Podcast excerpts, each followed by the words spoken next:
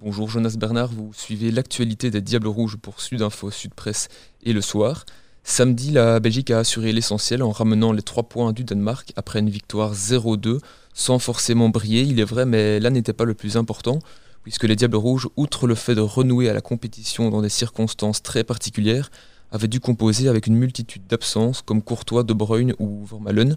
Quels ont été alors les, joueurs à avoir marqué des points aux yeux de, Roberto Martinez? Eh bien, tout d'abord, je les donne de hein, forcément, euh, premier buteur dans ce match. On l'attendait à ce poste de défenseur central. Les absences bah, de compagnie, Vermalen et Boyata ont fait qu'il était très attendu. Il a répondu présent. Carrasco également, euh, qui a profité de l'absence d'Eden Hazard pour être euh, titulaire. Il a été euh, dangereux devant, il a ramassé beaucoup de ballons, il a pressé énormément, donc très positif aussi. Et puis forcément, Dries Mertens, buteur également et passeur sur le but de Deneyer. il a également réussi un, un très bon match. Ce mardi soir, c'est le deuxième rendez-vous pour le Diable Rouge. Ils reçoivent l'Islande dans le cadre de la Nations League. Roberto Martinez pourrait effectuer des, rotations dans son équipe. à quelle 11 doit-on s'attendre?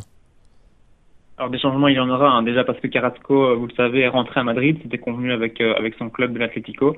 Euh, de Bruyne, euh, qui est finalement papa d'une petite fille, est revenu dans le groupe, tout comme Batshuayi, pour venir compléter le noyau. On suppose que De Bruyne forcément sera titulaire puisqu'il revient justement pour ce match.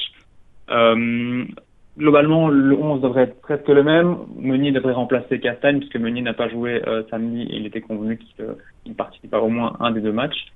Euh, la défense devrait rester donc la même, avec toujours Tillmans et Witzel euh, dans l'axe, De Bruyne devant euh, dans, dans, ce trio.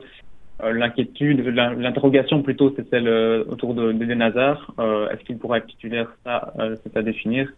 À voir si un Jérémy Doku, par exemple, pourrait pourrait démarrer. Et puis devant, Lukaku Mertens, a priori, même si Lukaku ne devrait pas jouer les 90 minutes, d'où le, retour de Batshuayi qui pourrait en profiter pour gratter quelques minutes. En face, euh, l'Islande, donc, un adversaire que la Belgique a appris à connaître, puisque les deux pays se sont rencontrés à deux reprises en 2018, euh, aussi à l'occasion de la Nations League, avec euh, deux victoires belges à la clé. Quels sont les, points forts et les points faibles de, cette équipe? L'Islande nous, réussit bien, c'est vrai qu'on n'a on a jamais perdu contre, contre cette équipe. L'Islande qui a perdu samedi contre l'Angleterre, 0-1 sur un penalty de Raheem Sterling dans les, dans les arrêts de jeu.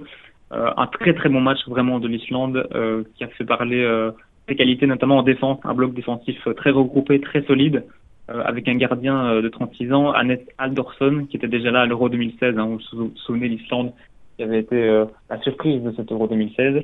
Un gardien donc très très solide aussi derrière. Et puis un entraîneur, Eric Amren, sélectionneur de la Suède pendant 7 ou 8 années et qui est très expérimenté l'Islande qui est clairement l'adversaire le plus faible de ce groupe, mais c'est malgré tout pas un adversaire à prendre euh, à la légère.